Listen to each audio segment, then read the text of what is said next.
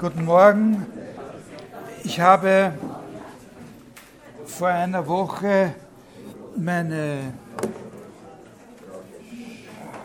meine allgemein einleitenden Bemerkungen fortgesetzt und eben begonnen über Kunst zu sprechen. In der ersten Stunde über Ästhetik als wahrnehmungspsychologisch oder auch erkenntnistheoretisch relevante und bis zu einem gewissen Grad auch selbstständige Disziplin, über den Geschmack als einen wichtigen Begriff in diesem Zusammenhang und letztes Mal eben dann über Kunst, aber vorläufig ohne besondere Bezüge auf Ästhetik. Da mache ich heute, äh, äh, also da hatten wir eben vor allem zentral diesen Gedanken äh, bei Plato, die Kunst sozusagen als eine hochentwickelte, intellektuell reflektierte und vor allem auch lehrbare Fähigkeit. Also denken Sie immer an dieses Beispiel mit dem Kochen. Und dann ein anderer Punkt, eben die Redekunst als Kunst aller Künste, eben deswegen, weil, wenn man irgendeine Kunst erwerben will, diese kommunikative Dimension so eine große Rolle spielt, dass man eine Lehrerin äh, hat. Im Zusammenhang mit dieser Auffassung von Kunst steht dann auch, aber das ist für uns jetzt nicht so wichtig, das ist mir aus wissenschaftsgeschichtlicher oder wissenschaftstheoretischer Sicht wichtig, der Begriff der Methode. Und was man über Aristoteles äh, wissen muss im Allgemeinen, das ist auch nicht für unseren Zusammenhang von entscheidender Bedeutung, aber es ist einfach für die ganze Geschichte der Philosophie und der Wissenschaften was besonders Wichtiges, dass bei Aristoteles genauso wie bei Plato im Grund auch noch die Wissenschaft eine Kunst ist, eine höher entwickelte Fähigkeit. Natürlich ist jede Wissenschaft eine eigene Kunst in einer bestimmten Weise, klar. Aber wenn man etwas Allgemeines haben wollte, unbedingt eine Allgemeinheit haben wollte, was für eine Art von Wissenschaft ist Kunst im Allgemeinen, dann wäre es eben, habe ich gesagt, die Kunst, Warum-Fragen zu beantworten. Äh, aber im Unterschied zu Plato gibt es bei Aristoteles eine eigene neue Entwicklung, die darauf hinausläuft, dass die Lehrbarkeit der Wissenschaft von der direkten Interaktion zwischen Lehrerin und Schülerin abgelöst werden kann, nämlich dass man eine Wissenschaft jetzt nicht nur charakterisieren kann als eine Fähigkeit, die ein Individuum besitzt, sondern dass man sie charakterisieren kann, unabhängig von jedem Individuum, als eine bestimmte Art von strukturierter Sprache ich sage immer, eine Wissenschaft, ein Stück Sprache, das auf eine ganz besondere Art organisiert ist. Nämlich so, dass da zwischen den Sätzen dieser Sprache Ableitungsbeziehungen bestehen. Aber das brauchen wir nicht weiter, das interessiert uns nicht. Uns interessiert nur diese, dieser Schritt der Abstraktion, dass man sagen kann, welche Wissenschaft ist es, dann muss man nur sagen, aus welchen Sätzen besteht sie. Und wenn er in, in, der anderen Variante, bevor dieser Schritt getan wird, wird die Frage, welche Wissenschaft ist da zuständig, äh, ganz anders beantwortet. Nämlich so, geh rum, klopf an überall und schau, ob es dann findest, der es kann. Ne? Äh, also da geht es um das Finden des Individuums, das, in dem diese Wissenschaft inkarniert ist gewissermaßen. Aristoteles fasst noch immer die Wissenschaft als eine Kunst auf, aber zusätzlich kann sie auch beschrieben werden als so eine abstrakte äh, äh, Sprache. Und das wirkt sich später in der Geschichte, viel später in der Geschichte natürlich enorm aus. Also nicht bei, bei, bei ihm selber gibt es noch immer die, die Wissenschaft als Kunst, aber viel, viel später in unserer Zeit sind die Wissenschaften tendenziell schon was anderes als Künstler, und zwar genau eben deswegen. Dann habe ich darauf hingewiesen, dass diese philosophischen Auffassungen von Kunst natürlich nicht das Einzige sind, was die Einstellung der Antike zu dem, was wir Kunst nennen, äh, ausmacht. Also das Wort, das da verwendet wird bei Aristoteles und auch bei Plato, ist immer das Wort Techne. Äh, das sind diese philosophischen, ja, Frage? Ah, ich wollte wissen, wie diese also Zum Beispiel über die Dichtkunst und über die Musik und so. Da sage ich dann nachher, vielleicht komme ich da an einen Punkt jetzt dann relativ bald. Äh, natürlich sind das auch Techner, ne? In einer, äh, aber ja, äh, es gibt eben, wie gesagt, dann auch noch nicht philosophische Bezugspunkte auf diesen äh, ganzen Komplex. Und da habe ich Ihnen zum Beispiel die Sache mit den freien Künsten. Mit den freien Künsten ein bisschen skizziert. Das ist eine Sache, die es schon ewig gibt, aber die systematisiert erst im, in der nachchristlichen Zeit, im fünften nachchristlichen Jahrhundert, also spätantike erst gibt es diese Systematisierung, diese richtige. Aber die Sache selber existiert natürlich schon, schon vorher. Also es existiert schon vorher so ein Kanon von Bildungsinhalten, der relativ, nicht total, aber relativ stabil ist äh, und mit dem ungefähr übereinstimmt. Ich habe Ihnen da diesen Ausdruck frei so erklärt, äh, dass, dass die, äh, die, die Subjekte charakterisierte über diese Künste verfügen, dass das die freien Menschen sind. Das heißt aber natürlich nicht, Warnung, ne? das heißt natürlich nicht, dass das in die Definition der freien Künste jetzt sozusagen auf ewig eingeht, ne? sondern äh, äh, die meisten von diesen Künsten werden halt überhaupt nicht mehr so aufgefasst, sondern einfach als Wissenschaften, ne? die Mathematik äh, zum Beispiel, Arithmetik und Geometrie. Der Inhalt hat sich unter wechselnden historischen und sozialen Umständen sozusagen erhalten, aber ist immer wieder mit neuen Funktionen und Zwecken belegt worden, natürlich. Also der Inhalt, der in dieser ursprünglichen, von mir skizzierten Fassung die, das Beschäftigungs- oder Bildungsideal für einen freien Mann ist, der ist dann in der Spätantike, bei Augustinus zum Beispiel, ganz einfach der Lehr sozusagen eine Art quasi informelles Curriculum für den Einstieg in den Priesterberuf.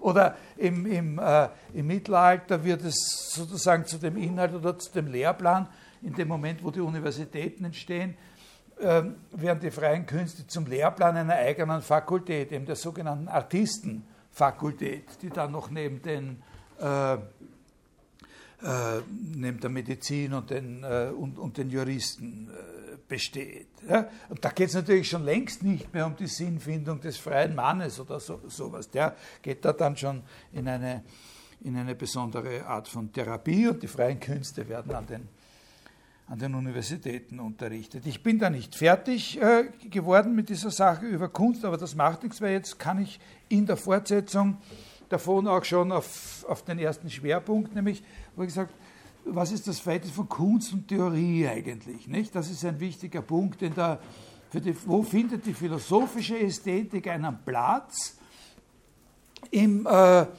im, äh, im Zusammenhang mit anderen theoretischen Ansprüchen, die in der Ästhetik gestellt werden können. Also, eben, wenn wir da von dieser Einteilung der der sieben freien Künste in einen äh, trivialen und einen quadrivialen Teil äh, ausgehen, dann haben wir da eben diese, diese Sonderstellung der Mathematik. Nicht einerseits sozusagen eine Kunst, andererseits ist sie aber auch eine Wissenschaft. Das ist ja bei Aristoteles auch als eine eigene Wissenschaft äh, äh, verstanden.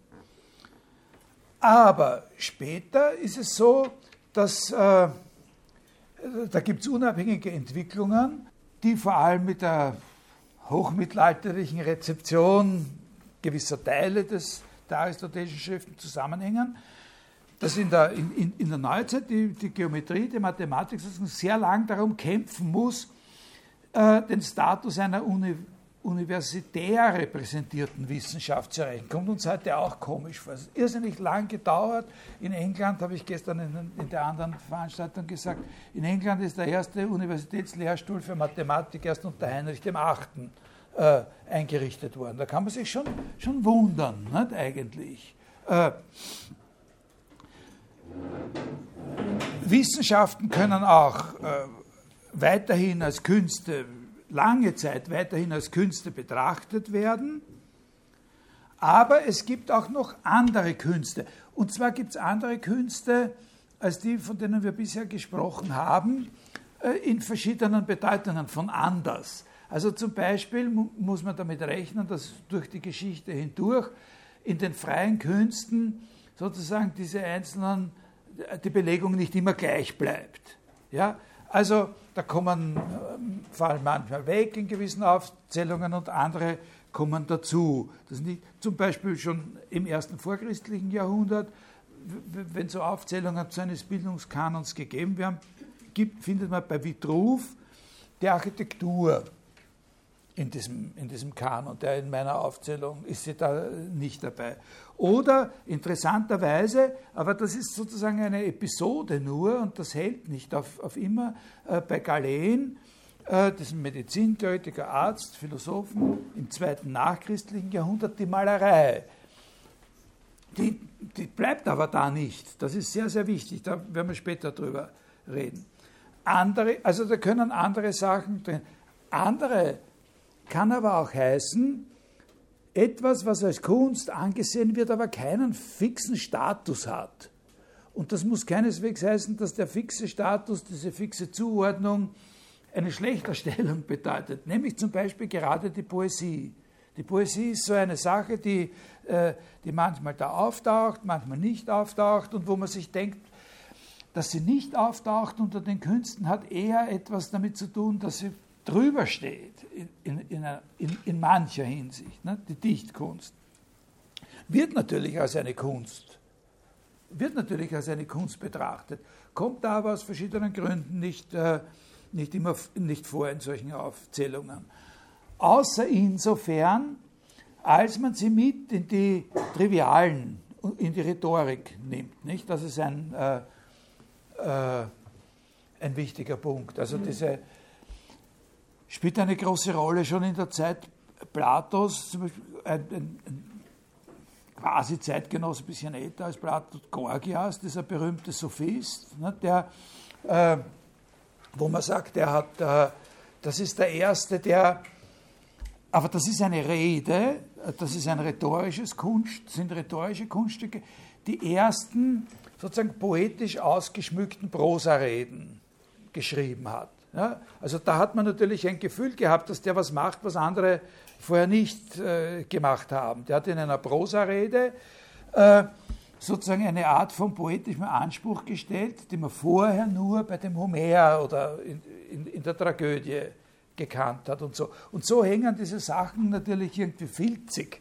äh, miteinander, äh, miteinander äh, zusammen. Da liegt ein großer Unterschied gegenüber unserer heutigen Sichtweise, weil wir eben die Poesie mit der Musik und den bildenden Künsten zu einer Gruppe zusammenfassen, die wir die schönen Künste nennen. Das ist auch nicht so wahnsinnig lang her, aber diese Zusammenfassung ist etwas, wie die zustande kommt, was man sich eben eigentlich erst erklären muss. Und das ist natürlich für uns was, äh, was Interessantes. Dann gibt es aber außer diesen freien Künsten und solchen, die da irgendwie mit unbestimmtem Status äh, wahrgenommen werden. Dann gibt es aber auch noch andere relativ systematische Zusammenfassungen und da sind sehr, sehr wichtig, da ist es sehr, sehr wichtig, dass es, äh,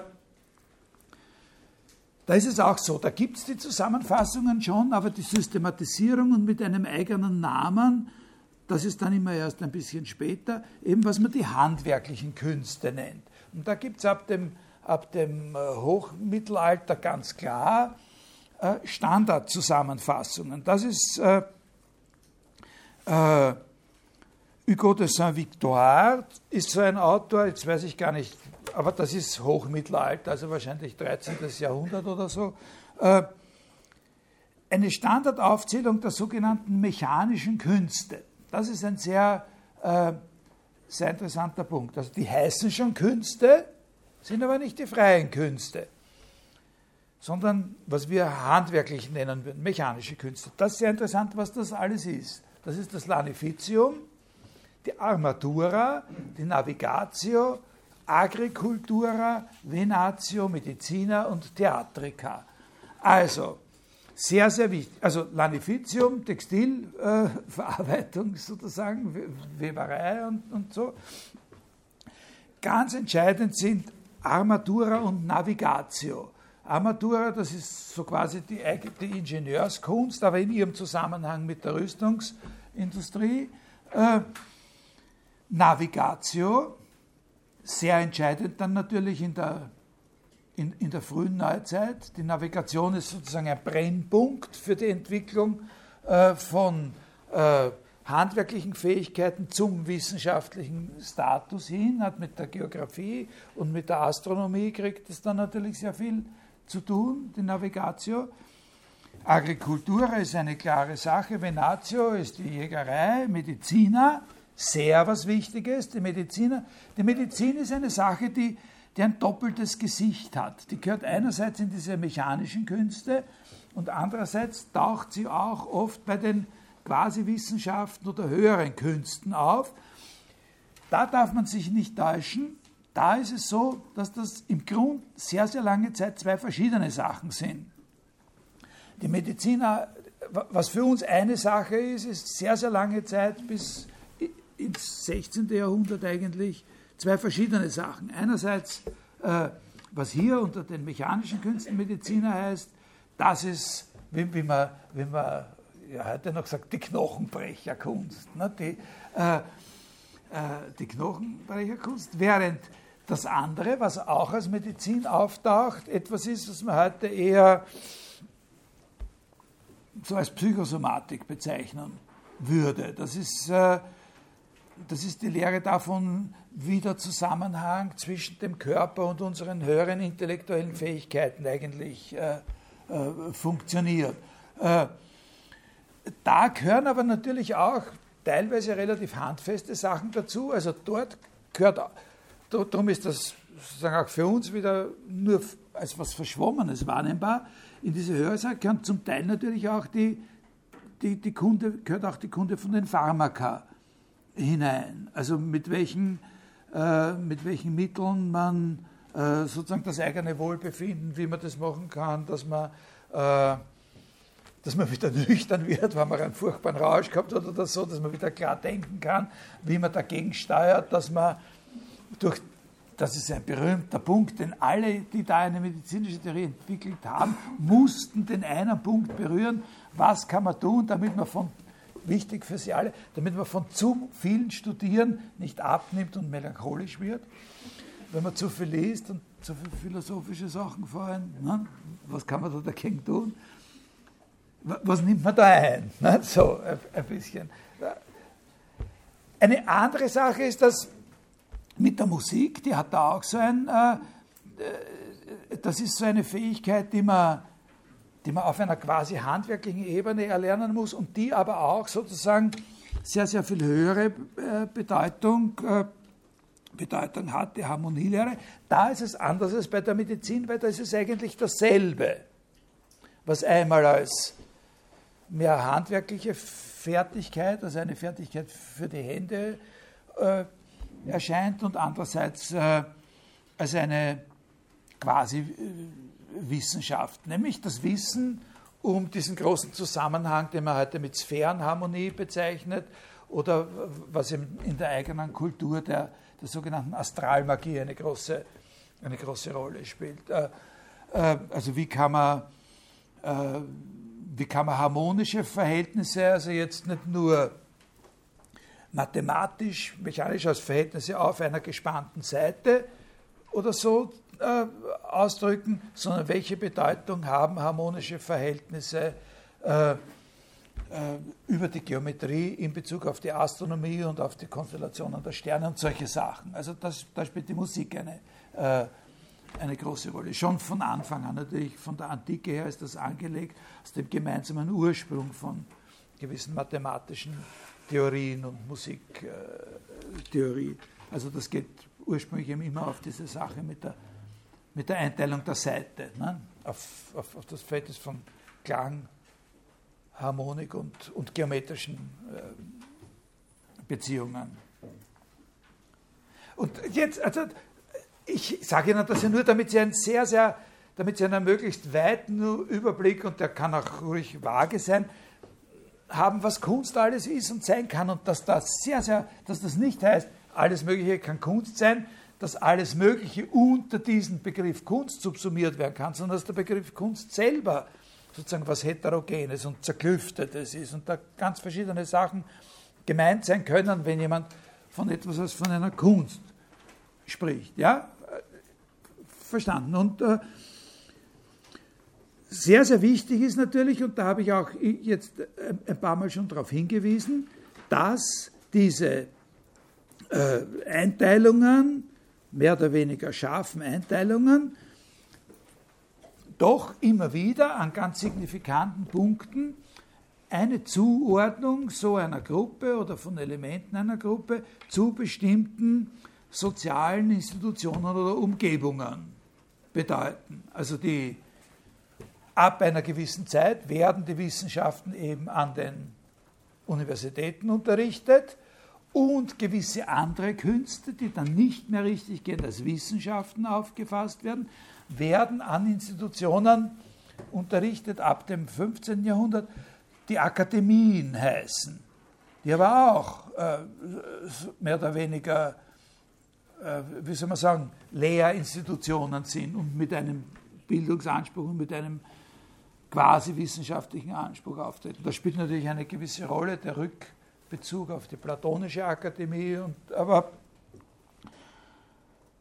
also zum Beispiel gibt es da dann im 16. Jahrhundert, vor allem in Italien und Frankreich, eine sehr wichtige Bewegung äh, von Akademien, an denen genau die Lehrbarkeit der Poesie, der Dichtkunst äh, angesiedelt ist.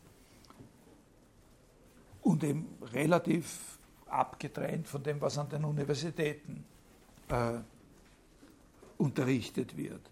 Oder wir hatten dort bei der ursprünglichen freien ursprünglichen äh, Verankerung der freien Künste hatten wir eben diese Quasi-Institution des freien Mannes, wird ein in Athen in einer bestimmten, zum Beispiel, nicht, in Athen in einer bestimmten sozialen Umgebung äh, lebt, äh, sich entwickelt und, äh, und bildet.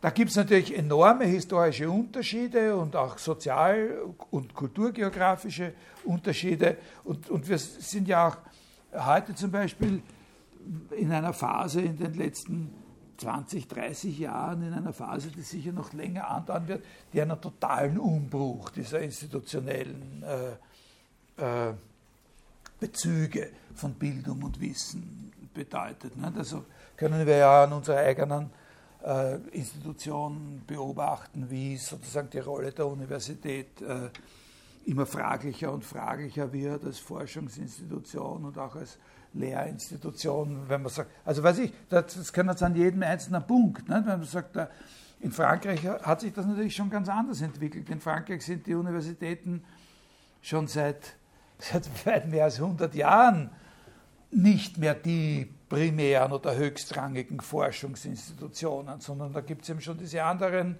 Schulen, an denen die Forschung hauptsächlich betrieben wird.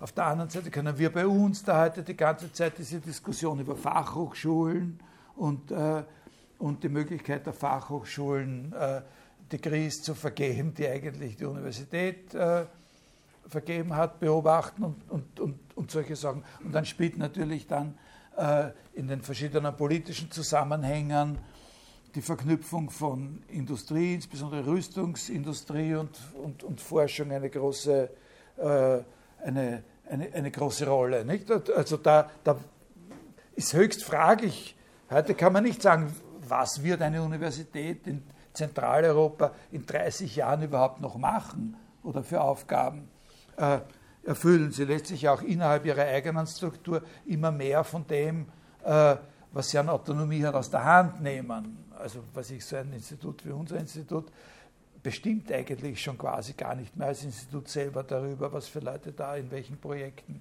angestellt werden, sondern das ist ja alles von außen über, über, über, über andere Wege der Mittelakquirierung definiert. Also in Wirklichkeit ist es so, dass so eine Universität wie unsere hier tendenziell gar nicht mehr selber Geld dafür ausgibt, dass da geforscht wird, sondern sich Geld einwirbt, damit sie überhaupt noch existieren kann von anderen Institutionen, die diese Forschungsprojekte betreiben. Das sind ganz, ganz, ganz wichtige äh, Entwicklungen, die man natürlich besser verstehen kann oder, oder wo es nicht uninteressant ist nachzuschauen, wie zum Beispiel im Hochmittelalter ähnliche Prozesse stattgefunden haben, wo sich Universitäten erstmal etabliert haben, gewisse Lehrpläne und, äh, und, äh, und Bildungsaufgaben in Konkurrenz mit anderen Institutionen übernommen haben, ne? wie, wie, das ausschaut. Also okay, das war so eine Anmerkung am, am, äh, am Rand was wir heute Kunst nennen, wenn, oder was Sie erwarten, wenn Sie da äh, in so eine Vorlesung gehen, was, worüber da geredet wird unter dem Titel Kunst, ist eigentlich was anderes als alles das, was ich Ihnen jetzt erzählt habe. Wie ist diese Verschiebung zustande gekommen? Das ist natürlich nicht ein, also erstens ist das was Langfristiges und zweitens ist es auch, wenn man es langfristig sieht, nicht einfach ein Platzwechsel, wo so quasi die einen Sachen, die zuerst als Künste betrachtet sind, jetzt in die Wissenschaft wandern oder woanders hin und dann ist der Platz dort frei und dann setzen sich dort die hin, die, die wir die, die Künste nennen. Sondern das muss man eben in gewissen Stufen, äh, Entwicklungsstufen äh, beobachten. Und das erste ist mal, da, da, da, ein entscheidender Auslöser in dieser, in dieser Entwicklung ist eben sozusagen die Aufwertung dessen, was im Grund, sagen wir jetzt mal, diese mechanischen Künste sind. Oder manche von diesen Theatriker und äh, zum Beispiel. Äh, wie zunächst die Malerei und anderes, was wir heute Künste nennen, aufgewertet wird zu Künsten im traditionellen Sinn und mehr oder weniger gleichrangig mit den freien Künsten. Und da spielt es eben eine große Rolle, dass sie sozusagen äh, den Status, wie soll man sagen, einer, einer rationalen Begründung und auch Lehrbarkeit äh, bekommen. Aber das ist ein sehr, sehr komplexer äh, Vorgang.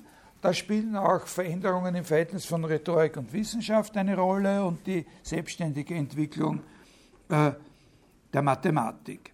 Also man kann sagen, ein Minimum, was man verstehen muss oder, oder wissen sollte, ist, dass der Prozess, in dem gewisse handwerkliche Künste, wie zum Beispiel die Malerei, dass so eine signifikante Aufwertung erfahren, dass der zusammenfällt mit einem Prozess, in dem sich die Wertigkeiten in den sieben freien Künsten verschieben. Und zwar tendenziell vom Trivium zum Quadrivium. Sozusagen die, die mathematischen Wissenschaften äh, tendenziell sozusagen jetzt höher bewertet werden im Vergleich zu den, zu den rhetorischen, wenn man so sagt. Und ein, da gibt es natürlich, da könnte ich jetzt auch andere Sachen erzählen, aber ein, äh, ein Kernbereich ist eben für, ein Kern für die Entstehung des Systems der schönen Künste, also bildende Kunst, Poesie, Musik äh, und Theater. Ein Kern für diese Zusammenfassung ist die Formation der bildenden Künste. Also das ist ein, ein entscheidender Punkt. Äh, innerhalb der schönen Künste, wo eben dann noch Musik und Poesie und Theater sind, innerhalb dieses Dings ist sozusagen ein Auslöser für diese Gruppierung ist eine Entwicklung, die mit den sogenannten bildenden Künsten äh, vor sich geht. Und diese Emanzipation der einzelnen handwerklichen Künste zu den bildenden Künsten, das ist eben eine, eine Sache der Veränderung dieser, dieser Fähigkeiten oder Fertigkeiten in ihrem Verhältnis zur, zur Wissenschaft. Und zwar kann man auch da hier noch einmal spezifischer werden und sagen, es ist sicher nicht ganz falsch, äh, da die Pionierrolle sozusagen der Malerei äh, zuzusprechen. Die Malerei ist eine Sache, die vor allem in Italien im 15. und 16. Jahrhundert enorm viel wichtiger geworden ist, als sie je vorher war. Es wird zum Beispiel sehr viel mehr in dieser Zeit gemalt einfach damit es gemalt ist. damit es als Gemaltes da ist. Das ist ein wichtiger Punkt, dass enorm viel mehr als jemals zuvor auf Leinwand gemalt wird. Also ein eigener Träger äh, sozusagen bevorzugt äh, benutzt wird, der einfach nur dazu da ist, das Gemalte zu halten. Das ist ein großer Unterschied gegenüber der Malerei auf einer Wand, weil die Wand ja sowieso da ist. Die, die, die, die, Wand erfüllt ja einen Zweck. Auf der Wand zu malen, die, die Freskomalerei ist, äh, die, sich natürlich da auch noch weiterentwickelt und eine völlig äh, nicht wegzudenkende Rolle spielt, auch in der in immanenten Entwicklung der Malerei oder der Maler, malerischen Techniken. Ne? Aber, aber die Freskomalerei ist in, in dieser Hinsicht mal was, in einer Hinsicht was prinzipiell anderes, weil die Wand ja schon vorher da ist und man eben die Wand schmückt. Während wenn man auf Leinwand malt, dann ist das ein Ding, äh, mit dem kann man alles Mögliche machen, zum Beispiel auch die Wand schmücken, aber es ist sozusagen ein eigener Träger, der unabhängig von der, man kann es auf einer Wand aufhängen, aber es ist ein eigener Träger, der unabhängig von der Wand existiert und nur dazu da ist, das Gemalte zu halten. Sehr, sehr, sehr, sehr trivialer, aber sehr, sehr wichtiger Punkt. Können Sie, glaube ich, verstehen, oder? Äh, dass das eine, eine, eine, wichtige Sache ist. Äh, und äh, es ist die Malerei, das kann ich Ihnen jetzt nicht erklären, weil erstens fehlt mir die Kompetenz und zweitens ist das keine Kunstgeschichte-Vorlesung, aber die, die, äh, die Malerei auch wirklich in der Emanzipation der Architektur und der, und der Skulptur, der Architektur und der Bildhauerei eine entscheidende Rolle spielt. Also es ist die Malerei, die die Architektur und die in, einer, in, in dieser Emanzipationsbewegung, äh, in dieser äh, Wertsteigerungsdynamik, ist es die Malerei, die antreibt. Ist auch verständlich, weil die Malerei sozusagen in einer gewissen Weise, wir werden dann einen bedeutenden Zeugen dazu reden hören, äh, äh, das Intellektuellste äh, davon ist. Äh, und es fangen in dieser Zeit, 15. bis 16. Jahrhundert an, das ist jetzt der Punkt, um den es eigentlich geht, äh, die Malerei, die Architektur und die Bildhauerei eine Gruppe zu bilden. Es wird ein, die kriegen einen gemeinsamen Namen. Das sind die Arti del Disegno. Ja? Äh, und damit ändert sich auch die Stellung der Bildhauerei. Nicht? Also die, die Bildhauer, wo ich dieses Lukian, diesen Lukian-Spruch, wir bewundern die großen Bildhauer, aber für uns selber kommt es natürlich überhaupt nicht in Frage, dass man erwähnen, weil man da ja schwitzt. Äh, äh, da ändert sich das jetzt. Nicht? Das wird jetzt nicht mehr unter dem Gesichtspunkt des Schwitzens betrachtet und dass man über gewisse körperliche äh, Kräfte äh, verfügen muss, sondern im Zusammenhang mit intellektuellen und strukturellen Ansprüchen, theoretischen Ansprüchen, die mit der Malerei gestellt werden können. Wird jetzt auch die Architektur und die Bildhauerei mitgezogen. Im Jahre, das Jahr 1563, das ist natürlich relativ spät, aber das ist das Ende einer Entwicklung, ein signifikanter Punkt, der das Ende einer Entwicklung bezeichnet. Im Jahr 1563 in Florenz sind die bildenden Künstler also die Maler, die Architekten und die Bildhauer, alle aus den Zünften ausgetreten. Die waren natürlich in Zünften, so wie andere Handwerker, waren die in Zünften organisiert. Äh, die sind alle aus ihren Zünften ausgetreten und haben eine neue Institution gegründet, die Accademia del Disegno. Das ist ein ganz entscheidender Einschnitt natürlich. Ne? Können Sie verstehen, oder? Die sind jetzt miteinander auf einer Schule und nicht in diesen einzelnen Zünften. Und an dieser Schule ist auch Wissenschaftliches unterrichtet worden an der Accademia del Disegno, nämlich zum Beispiel etwas, was für die alle von entscheidender Bedeutung ist, Geometrie. Und zwar auf der Grundlage von Büchern. Das ist auch wichtig. Also die haben eine eigene Institution, in der sind sie zusammengefasst die Arte del Disegno und dort wird unterrichtet und zwar schon auf so einem höheren Level, als bloß äh, sozusagen dem, dem Zuschauen und sich von dem Meister was erklären lassen. Das sind natürlich alle noch immer in solchen Studios äh, organisiert gewesen, wo sie ihre Meister gefunden haben, aber es hat jetzt sowas gegeben. Das ist ein ganz, ganz äh, wichtiger, wichtiger Punkt.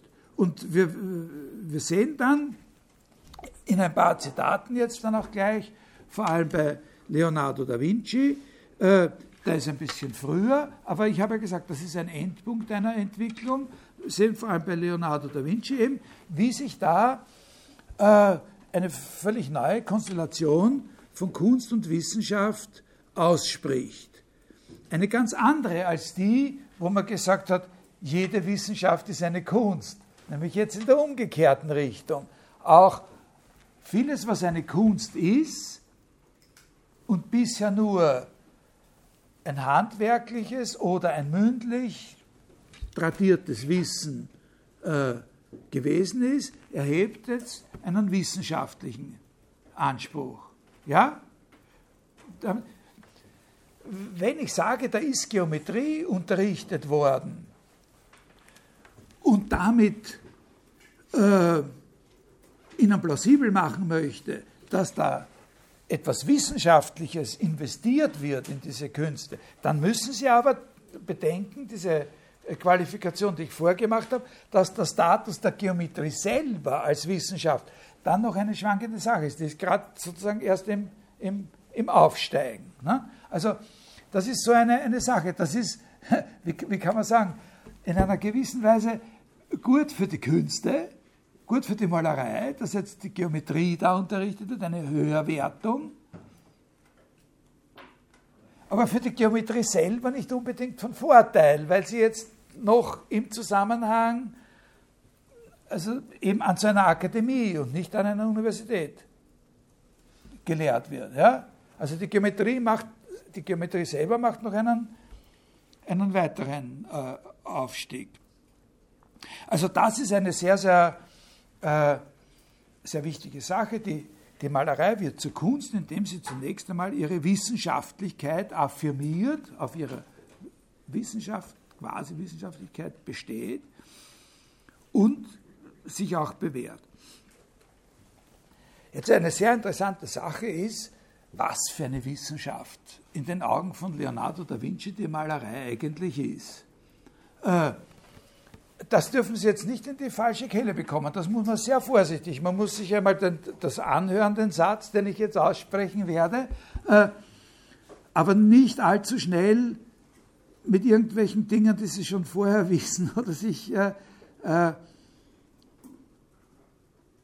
sich denken, belasten.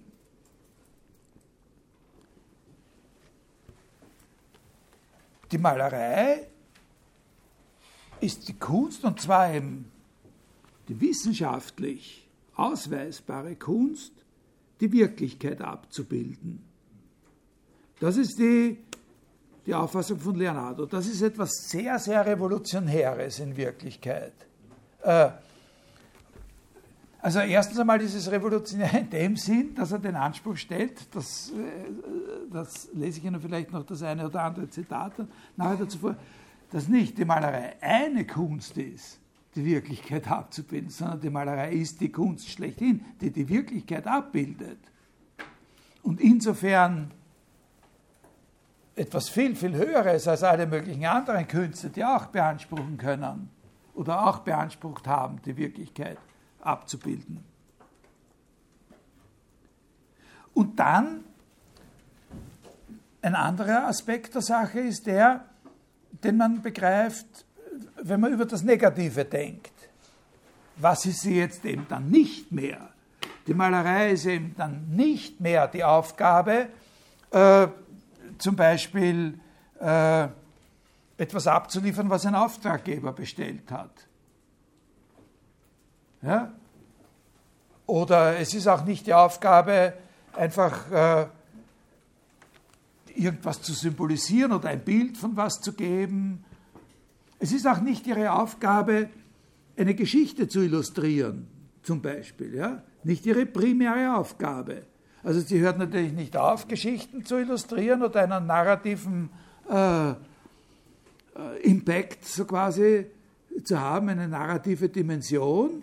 Aber ihre primäre Aufgabe ist jetzt nicht mehr, uns zu zeigen, wie das ausgeschaut hat, wie der sowieso den sowieso vor Troja erschlagen hat, sondern ihre Aufgabe ist jetzt, die Wirklichkeit abzubilden.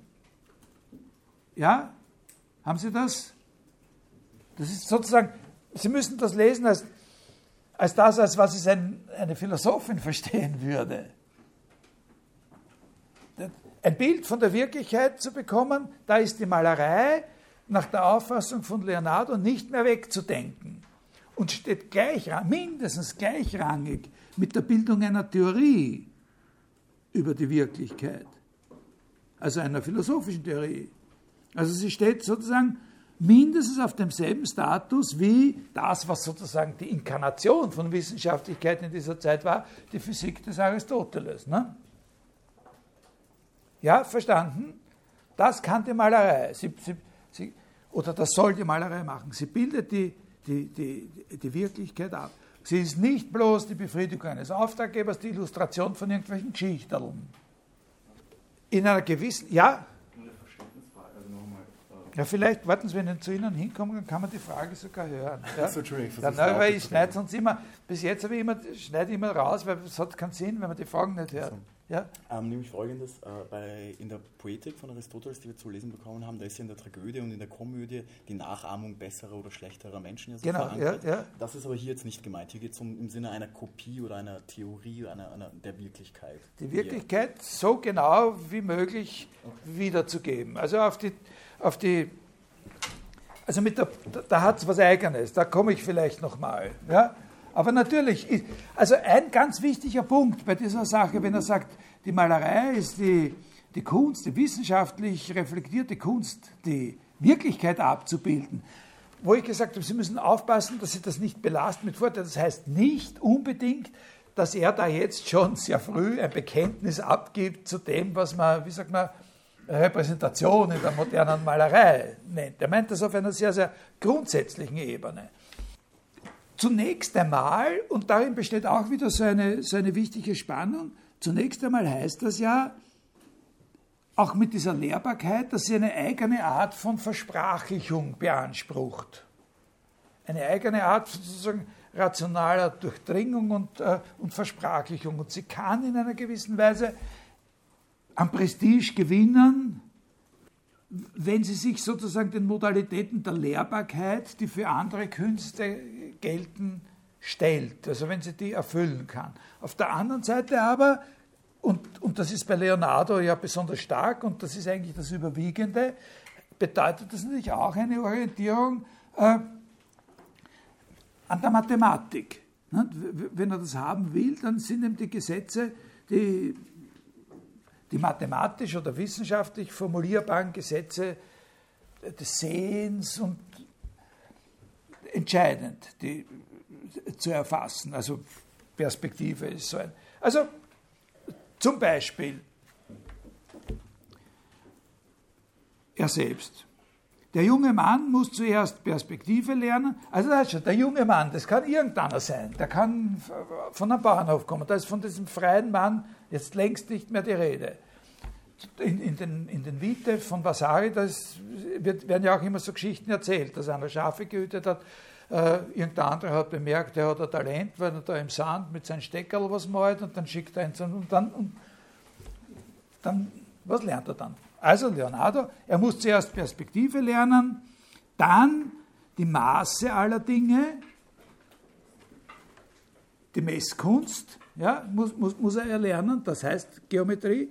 Dann muss er bei einem guten Meister in die Lehre gehen, das ist aber jetzt schon einmal nur das dritte und nicht das erste, um sich an gute Körperformen zu gewöhnen, dann bei der Natur in die Lehre gehen, bei der Natur in die Lehre gehen, um sich den Grund dessen, was er gelernt hat, zu bestätigen. Dann sich eine Zeit lang die Werke aus der Hand verschiedener Meister ansehen, da kommen dann so, also Sie sehen, dass die Nachahmung erst spät kommt.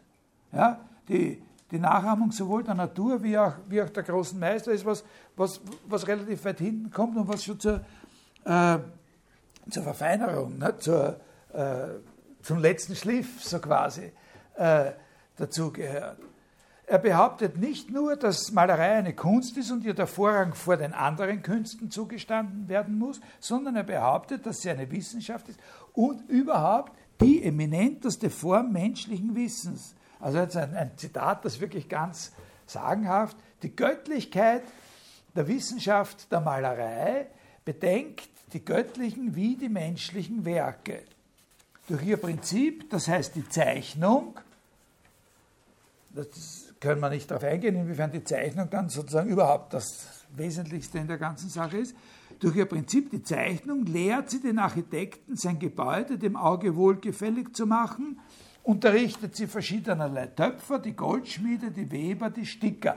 Also da sieht man natürlich so ein kleines bisschen, kaum steigt einer auf, schaut euch, wenn er jetzt unter sich zurücklassen kann, die Weber, die Töpfer und so weiter. Äh, äh, aber in Wirklichkeit werden manche von denen dann tatsächlich auch äh, mitgezogen und nicht nur sozusagen zu den neuen Underdogs. Und selber waren wir gerade noch. Ne? Also lehrt sie den Architekten die Zeichnung, sein Gebäude dem Auge wohlgefällig zu machen, unterrichtet diese Goldschmiede Weber Sticker. Sie hat die Buchstaben erfunden, mittels derer die verschiedenen Sprachen sich ausdrücken. Sie hat den Arithmetikern die Zahlen gegeben, die Geometrie, die Figuren gelehrt und unterweist die Optiker und Astronomen, die Maschinenbauer und Ingenieure. Also er sieht, die, er sieht sozusagen die Malerei an einem Punkt, der sozusagen, da, das ist natürlich dann so ein, ein, ein Konflikt, der sich dann noch lang, dann lang weiterschwelen wird. Aber er sieht in Wirklichkeit die Malerei äh, sozusagen als noch grundlegender als die Geometrie. Das ist eine, äh, da könnte man natürlich eine ganze Menge da äh, noch dazu sagen. Also wichtig ist eben, was ich vorher gesagt habe, mit dieser kaum steigt einer auf, schaut er gleich, äh, dass sich äh, ein besseres Prestige geben kann als die, die hinter ihm zurückbleiben, dass das selektiv ist. Die Töpfer äh, und Goldschmiede und so. Aber mit den Optikern ist es nicht so einfach. also mit den Optikern ist es nicht, äh, nicht, nicht, nicht ganz so einfach. Also die Optik die Optik ist sozusagen eine Disziplin, die beanspruchen kann, äh, ein bisschen gegen diese Wertung des Leonardo dann sozusagen gewonnen zu haben eigentlich.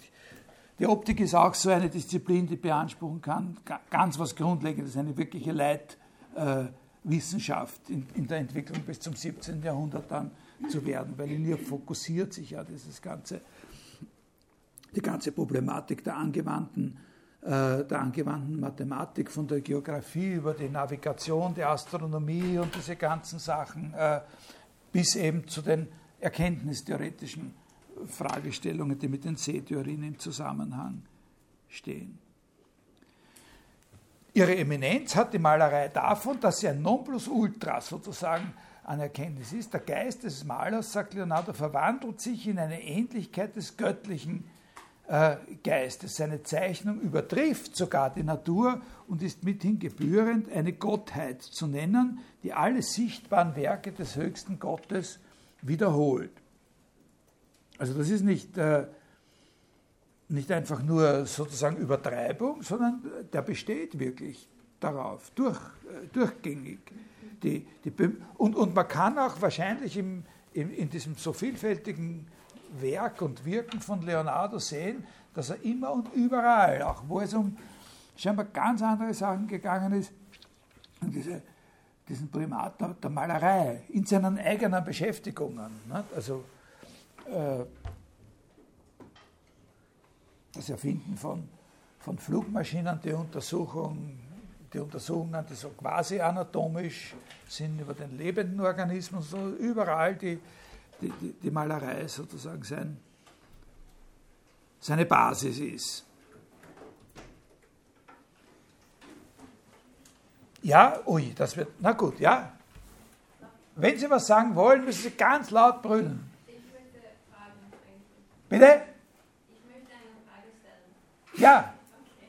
Also, Aber, äh, ja. mit Da Vinci spielt äh, die Malerei eine andere Rolle, die die wissenschaftliche Rolle ist. Aber die symbolische Rolle, weil er hat viele Bilder gemalt, die symbolische. Natürlich. Ja, ja, also das, das ist sehr wichtig. Natürlich bleibt, es bleibt ja trotzdem sozusagen dieser Zusammenhang äh, mit der Rhetorik erhalten. Aber er ist nicht mehr fraglos. Ich habe das an dem Punkt, die Bilder erzählen natürlich noch immer Geschichten.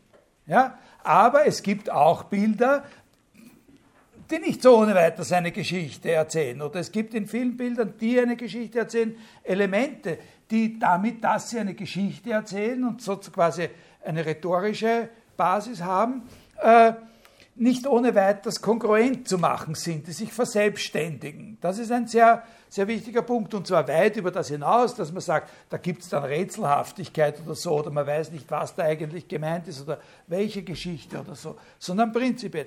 Und das, die Frage ist jetzt äh, gut im richtigen Moment. Sie müssen sich eine Sache, eine Sache, äh, die äh, ein, äh, vor allem ein, äh,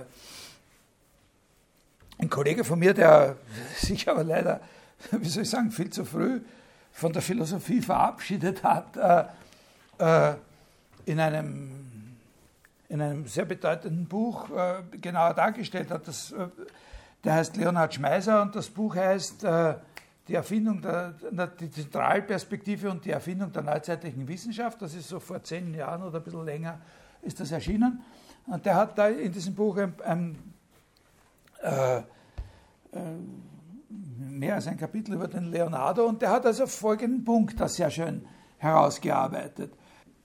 Solange die Malerei eine Geschichte darstellt, die man kennt, ja, also Pyramus und Tispe oder oder was ich, den Antaios, wie er gerade von dem Herkules in die Luft gestemmt wird, oder irgendeine der Szenen vor Troja oder so eine Ganymed-Geschichte oder eine so, wo der Zeus in einer seiner, seiner Verwandlungen da äh, herumschwadroniert. Äh, ja, solange das so ist, gibt es ein fixes und sozusagen verlässliches Kriterium in einer Hinsicht dafür, ob das Gemälde gut ist. Ja? Ob der das, ob, wenn, wenn, wenn, wir vorher wissen, wenn wir die Geschichte kennen von unserer Bildung her, um, um es geht, dann können wir, dann haben wir etwas, womit wir das Bild vergleichen können. Ja, der Ganymed von dem ist das ist für ein besseres Bild, weil da sieht man, wie es da sozusagen zwischen dem Zeus und dem Ganymed, wie es da, wie sagt man da, äh, funkt, so quasi, und, und, und, äh, und warum der den davon tragen will. Und das andere, was ich, das schaut, der, der, der fliegt da durch die Luft und hält irgendwie ein Stück Fleisch in seinen Krallen oder so. Blödsinn. Ne? Also schaut nichts gleich. Kann man so, also solange man so eine Geschichte hat, ja, hat man ein, äh, hat man ein, ein Kriterium zur Beurteilung des Gemäldes. Ja? Ist das klar? Völlig verständlich. In dem Moment, wo man sich davon emanzipiert und so etwas vollkommen Inhaltsleeres im Grunde sagt, wie das Ziel der Malerei ist die Abbildung der Wirklichkeit, ist das Kriterium futsch. Weil womit soll der Betrachter das jetzt vergleichen? Wo, also, wo, wo soll er sagen, worauf es ankommt? Er muss es ja aus dem Bild selber erkennen. Verstehen Sie? Das ist ein ganz neues Problem. Er muss aus dem Bild selber erkennen, zuerst mal erkennen, was das Bild überhaupt darstellen will, dann einen Schritt machen, gedanklich zur Fixierung von dem, was das Bild darstellt, und dann wieder diese Beziehung in Frage stellen und sagen, stellt das das denn auch wirklich richtig dar? Ja? Haben Sie das verstanden? Das ist ein sehr großes, also das ist ein Punkt, an dem wirklich in der Malerei, nicht in der Philosophie, sondern von einem Menschen, der aus einer Kunst kommt, der als eine handwerkliche verstanden worden ist, ein genuin erkenntnistheoretisches Problem aufgeworfen wird. Das müssen Sie fassen. Hier ist sozusagen nicht von uns, von den Philosophinnen aus, auf die Kunst gesehen, die Frage, wo bringen wir da die Theorie unter, sondern da haben wir einen Punkt, wo ein bestimmter Anspruch nicht nur von irgendeiner Theorie im Sinne, man macht es so und so macht man es besser, sondern von einer ganz grundsätzlichen, von einem grundsätzlichen Anspruch von Theorie die Rede ist. Wie, wie, wie funktioniert das, dass äh, die Sache selber den Ma Maßstab setzt und dann von diesem Maßstab, den sie setzt, noch einmal problematisiert oder in Frage gestellt werden kann. Der Grundgedanke von Lehr also sozusagen, wie soll man sagen, die Malerei ist, wenn, wenn man sie definiert als Abbildung der Wirklichkeit, ist auf einmal in einem patsch leeren Raum, hat sozusagen ohne Netz auf einmal, nicht? Da. Schaut so aus. Was kann man da jetzt? Natürlich heißt das, dass der Maler wissen muss oder lernen muss, worauf er sich bei der Betrachterin verlassen kann. Entscheidend. Der, der Maler, die, die wichtigste Aufgabe ist jetzt, dass der Maler selber draufkommen muss, worauf er sich bei der Rezipientin verlassen kann, dass die sozusagen seine Bildabsicht versteht. Was heißt das? Das heißt, der Maler muss eine Theorie darüber haben, ein Wissen davon erwerben, er muss ein spezielles Wissen davon erwerben, wie der Mensch die Welt sieht. Wie ein Mensch die Welt sieht. Und zwar muss dieses Wissen, da reicht es nicht aus, jetzt eine philosophische Theorie zu haben. Ne? Also er muss zum Beispiel, also um, um es mal an einem einzelnen, ganz absolut konkreten Beispiel zu sagen. Er muss ein Wissen davon haben, wenn er so jemand ist wie Leonardo da Vinci, wie ein Mensch einen Wasserfall sieht. Ne? Oder wie sieht ein Mensch Rauchschwaden? Oder solche Sachen. Oder wie sieht ein Mensch, jetzt eine etwas allgemeinere Fragestellung, nahe Objekte im Vergleich mit fernen Objekten? Also die Frage des Mondes Wieso sehen wir den Mond so groß, wie wir ihn sehen? Ja, das alles muss er, muss er wissen. Das muss er sich jetzt selber erwerben. Er, er muss wissen, nicht nur, er muss sozusagen schauen, er muss nicht nur erforschen, wie groß ist der Mond jetzt wirklich. Und warum haben wir ein so und so großes Bild vom Mond. Und wie lässt sich dieses Bild vom Mond koordinieren mit dem, was wir aus der Astronomie wissen über die wirkliche Entfernung und solche Sachen? Sondern er muss das sozusagen allgemeiner wissen, er muss da was Verallgemeinerbares haben. Und da setzt Leonardo einen bestimmten Begriff ein für das, was der Mensch, was der Maler da haben muss und worüber er verfügen muss. Und das ist ein Begriff, den gibt es schon immer. ewig. Aber der wird an dieser Stelle mit Wirkung für die, für die Philosophie, für die Wissenschaft mit einer ganz bestimmten Bedeutung aufgeladen. Und das ist der Begriff Erfahrung. Sperientia. Ja? Erfahrung. Der, der, der, der Maler muss, der Maler ist der, der Erfahrung darüber sammelt und systematisiert, wie die Menschen die Welt sehen. Und zwar hier und dort und dort. Und im Grunde zunächst einmal, ja, sehr, sehr wichtig, zunächst einmal muss er diese Erfahrung sammeln in einem leeren Raum. Da hat ihm noch niemand vorher. Man muss, also da, da kommt dann natürlich rein, dass er eben schon sehr, sehr, sehr, sehr früh äh, Ideen entwickelt, die sozusagen an der Schwelle stehen zwischen einer traditionellen alten und in der Antike gebildeten und einer neuen Auffassung von dem, was Experiment heißt. Also er hat überhaupt noch nicht diese Auffassung von Experiment, die dann äh, äh, sich herausbildet bei oder dann voll fassbar wird bei Galilei oder so. Das hat er nicht. Aber er steht sozusagen an, an einer bestimmten Schwelle. Also wie sieht ein Mensch, das ist so ein Beispiel, wie sieht ein Mensch äh, sozusagen einen Halm,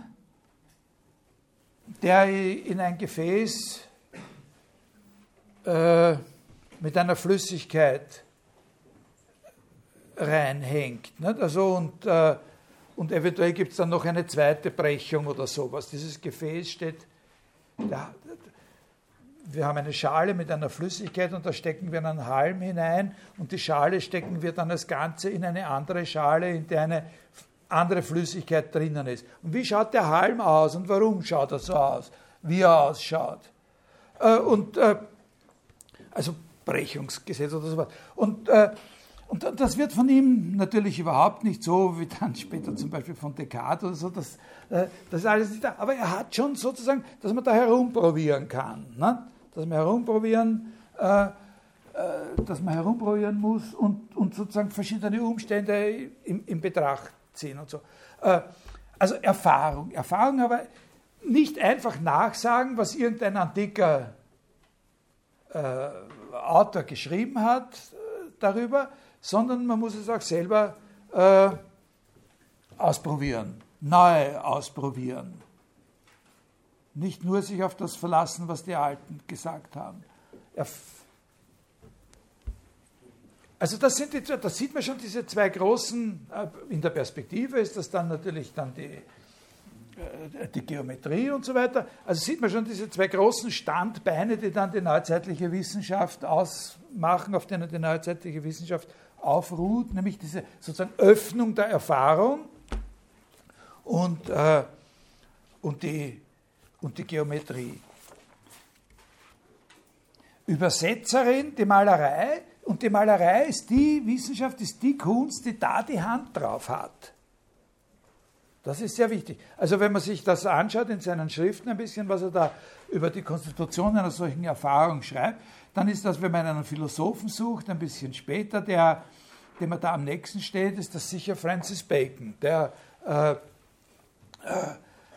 aber das Interessante ist eben, dass das nicht die Philosophie ist und nicht die Wissenschaft sozusagen im Allgemeinen genommen, sondern die Malerei, die da, äh, die da entscheidend ist. Die Malerei die Erfahrung, die Übersetzung leistet zwischen der kunstreichen Natur und dem Menschengeschlecht. Äh, also das ist nicht ein Akt äh,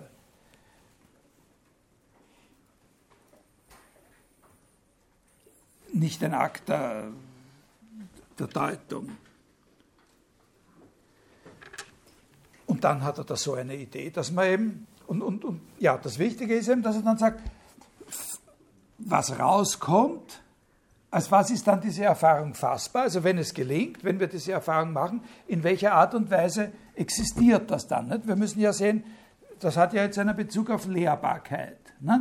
Und da hat er einen, da verwendet er auch einen Begriff, der dann in der, in der Philosophiegeschichte eine große Bedeutung hat. Äh, Niedergelegt wird diese Erfahrung in Regeln. In Regeln. Und diese Regeln sind sozusagen äh, Moduli nicht? Oder, oder, oder so kleine, wie, wie, wie sagt man da heute, äh, so kleine Subprogramme, würde man sagen, wenn man vom, vom Programmieren her denkt. Äh,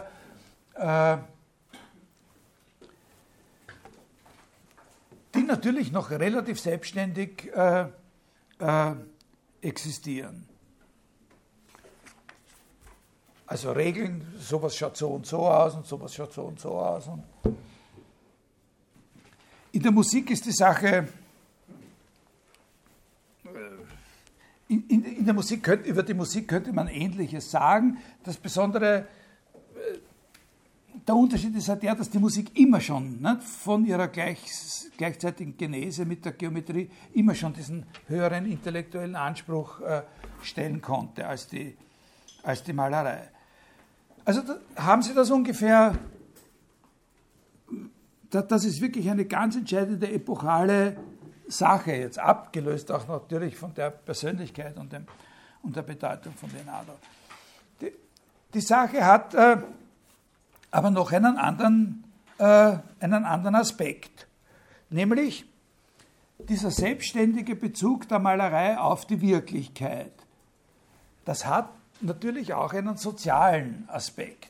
Das betrifft auch die Maler selbst. In dem Moment, wo die Maler selbst sozusagen eine Karriere haben, wo sie, weil sie irgendwo auf der Wiesen gefangen werden können und dann gehen sie in so eine Schule und dann kommen sie zu einem großen Meister und so weiter, da haben sie sozusagen eigene Entwicklungen, die eben wie bei dem Vasari dann eben als solche Lebensläufe beschrieben werden können, als individuelle Lebensläufe. Sie sind jetzt viel stärker Individuen und haben Namen und haben als Individuen einen Ruhm. Das ist ein ganz wichtiger, äh, wichtiger Punkt. Und, also statt dem Aufwachsen an einem kleinen Hof und, und, und, und, und der Einbindung in die Patronage, die dort äh, organisiert ist, haben sie jetzt das Training in, der, in, einer Schule und tendenziell, das ist natürlich auch Sache einer etwas längerfristigen Entwicklung, die Orientierung an einem Markt.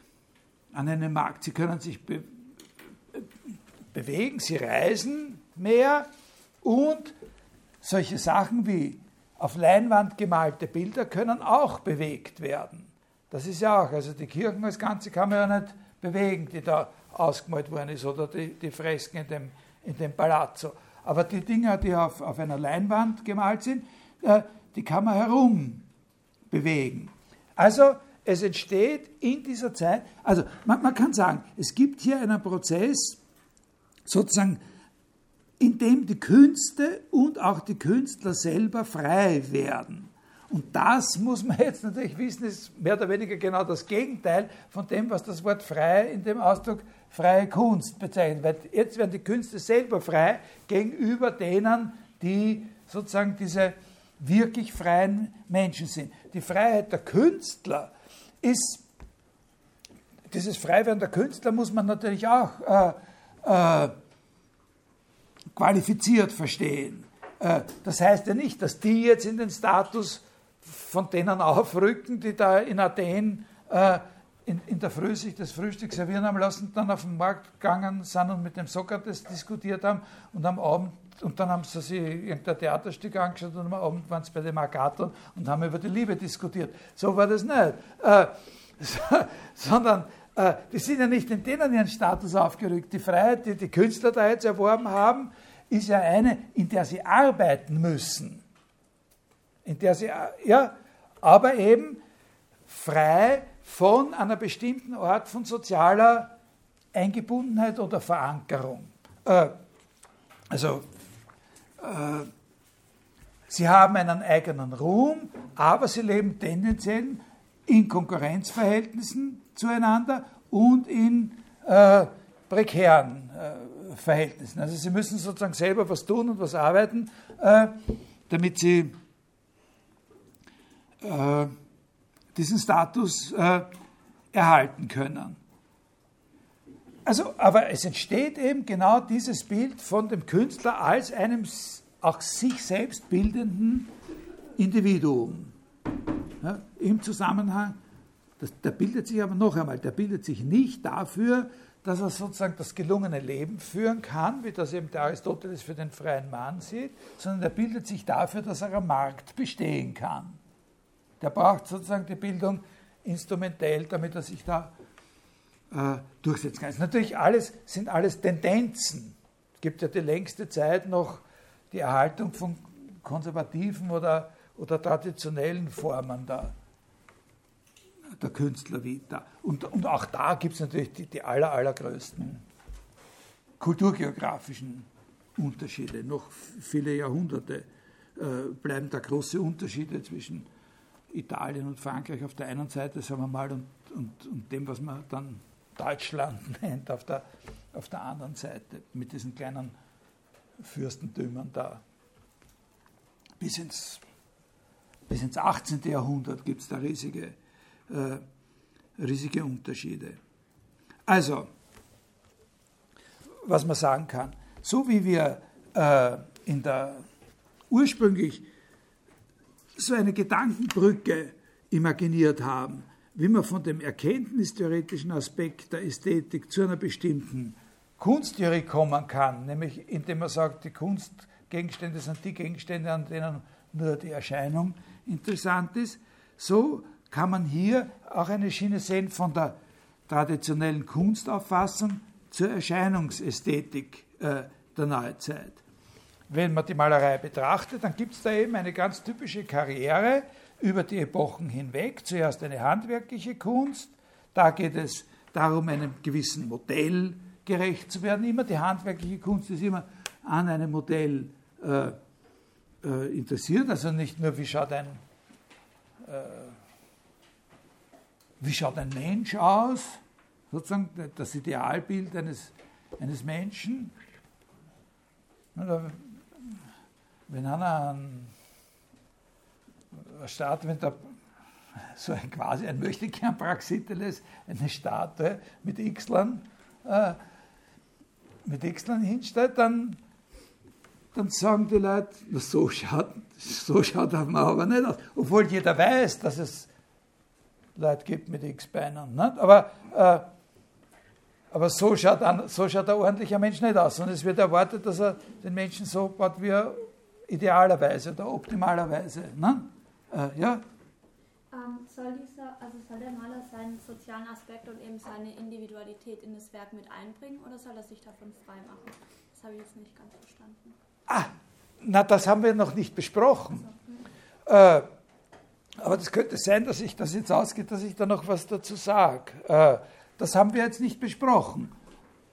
Zunächst mal würden wir sagen, äh, lass man nicht mehr oder nicht weniger, und das heißt wahrscheinlich nicht mehr, als bisher. Immer. Hm? Aber es ist ein wichtiger Punkt im Weiteren. Also zuerst eine handwerkliche Kunst, wo man einem Modell gerecht werden muss.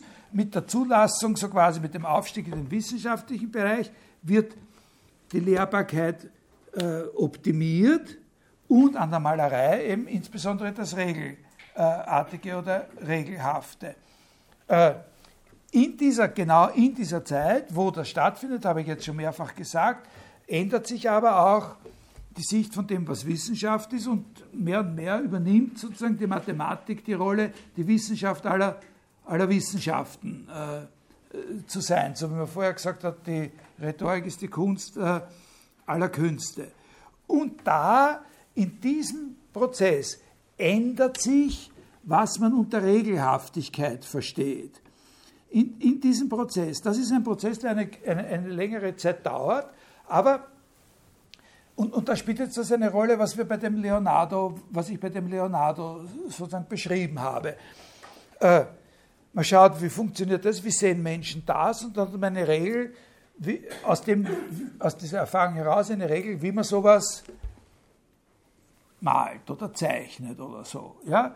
Und, und, und andere Sachen sind anders. Obwohl da gibt es natürlich gewisse Grundideen, von denen man schon sehen kann, die sind übertragbar.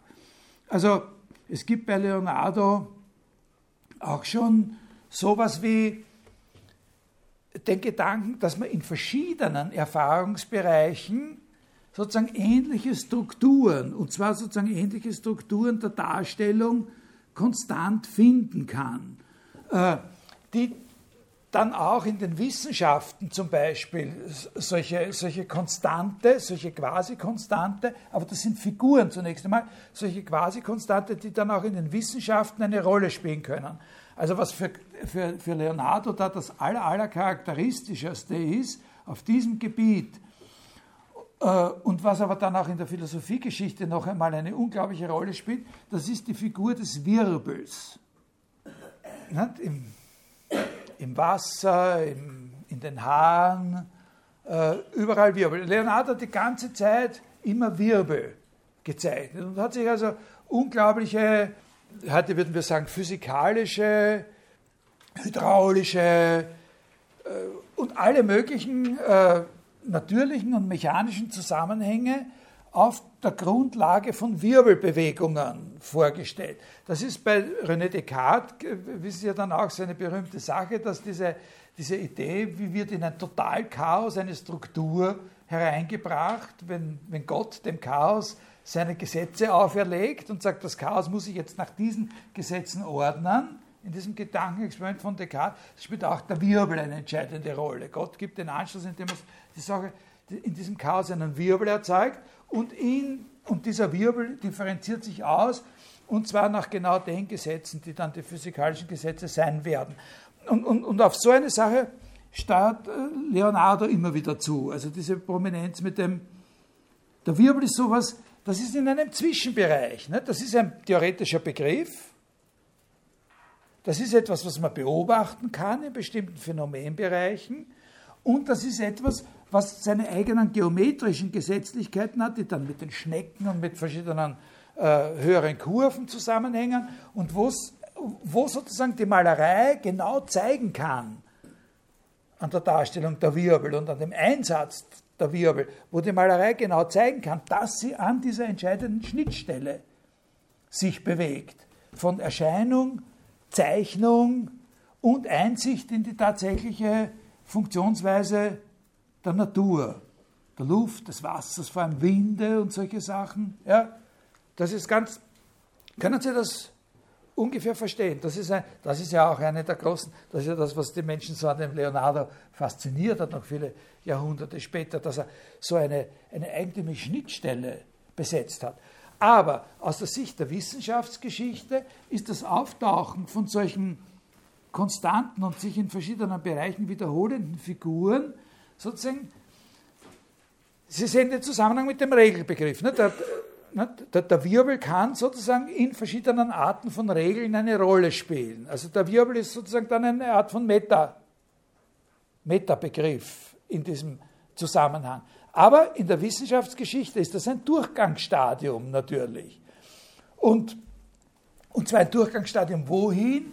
Zu sozusagen einer durchgehenden geometrischen Auffassung des natürlichen Raumes des physischen Raumes, in dem wir uns bewegen und in dem sich auch, und das bedeutet natürlich einen Totalbruch jetzt mit dem traditionellen aristotelischen Weltbild, sich auch die Sterne bewegen. In demselben Raum, in dem wir uns bewegen.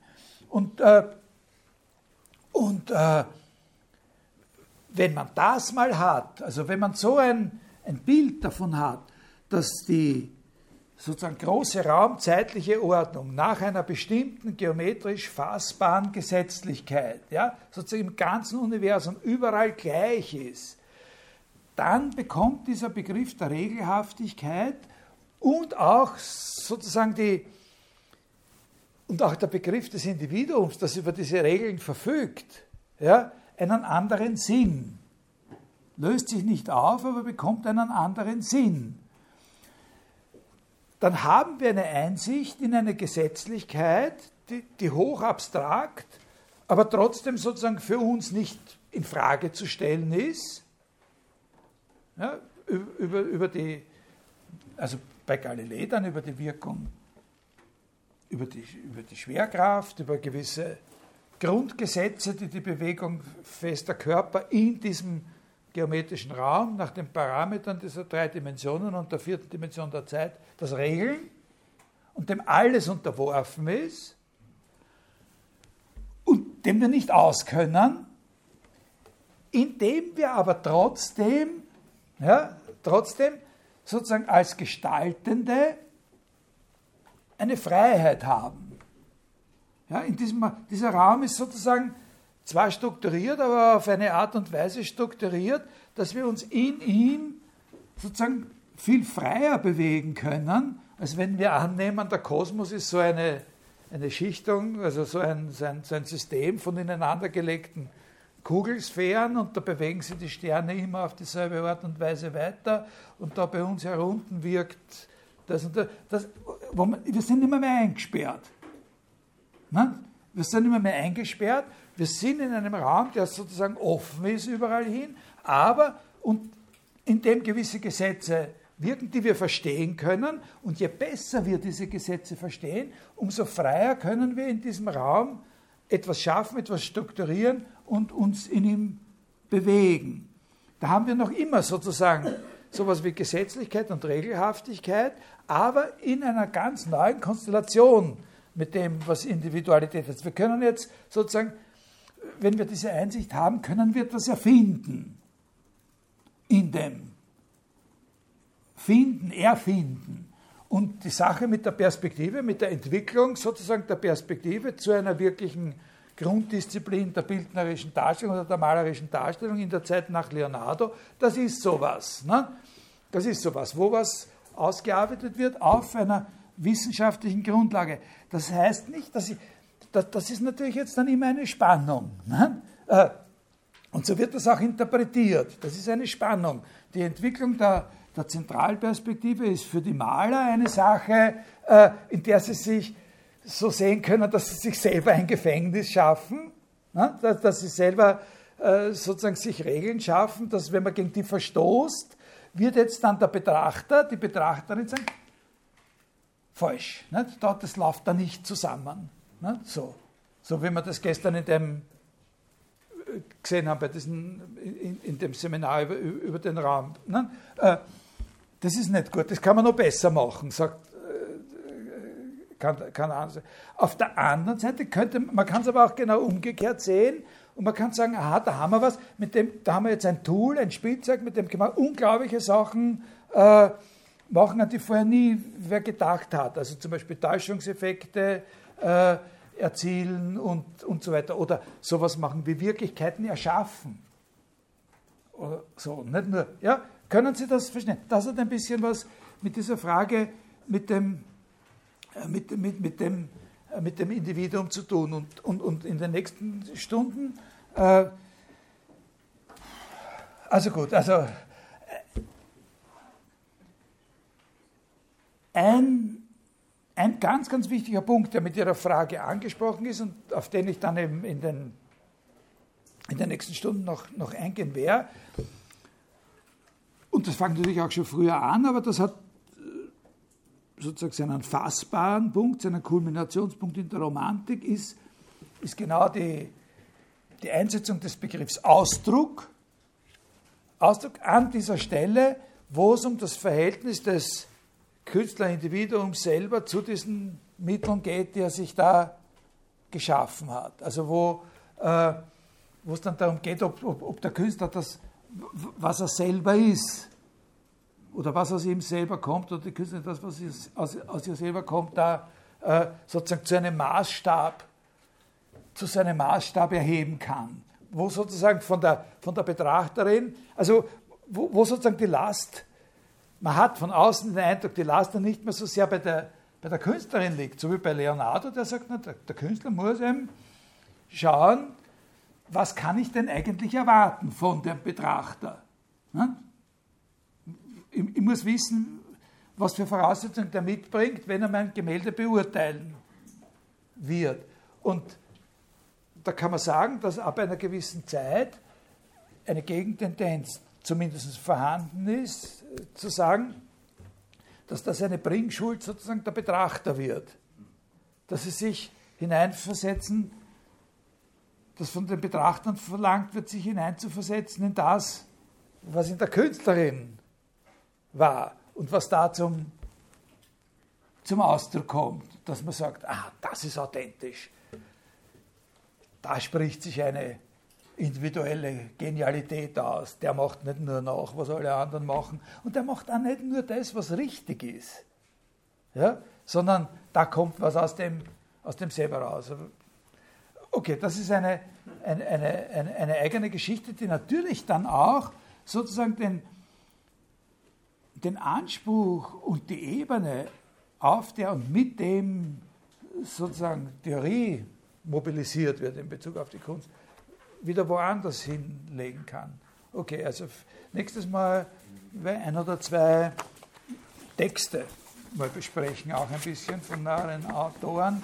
Also entweder nächstes oder übernächstes Mal möchte ich auf jeden, Fall, auf jeden Fall was sagen zu dem einen Text, den Sie selber lesen müssen, von Paul de Man, Resistance to Theory. Und ich werde dann auch einen Text, ich werde was sagen zu einem Text von dem deutschen Philosophen Dieter Henrich über, über die Bedeutung einer Hegel, des Hegel-Verständnisses für ein Verständnis moderner Kunst oder so, was auch da in diesen Zusammenhang ein bisschen, äh, ein bisschen reingehört. Danke für Ihre Geduld.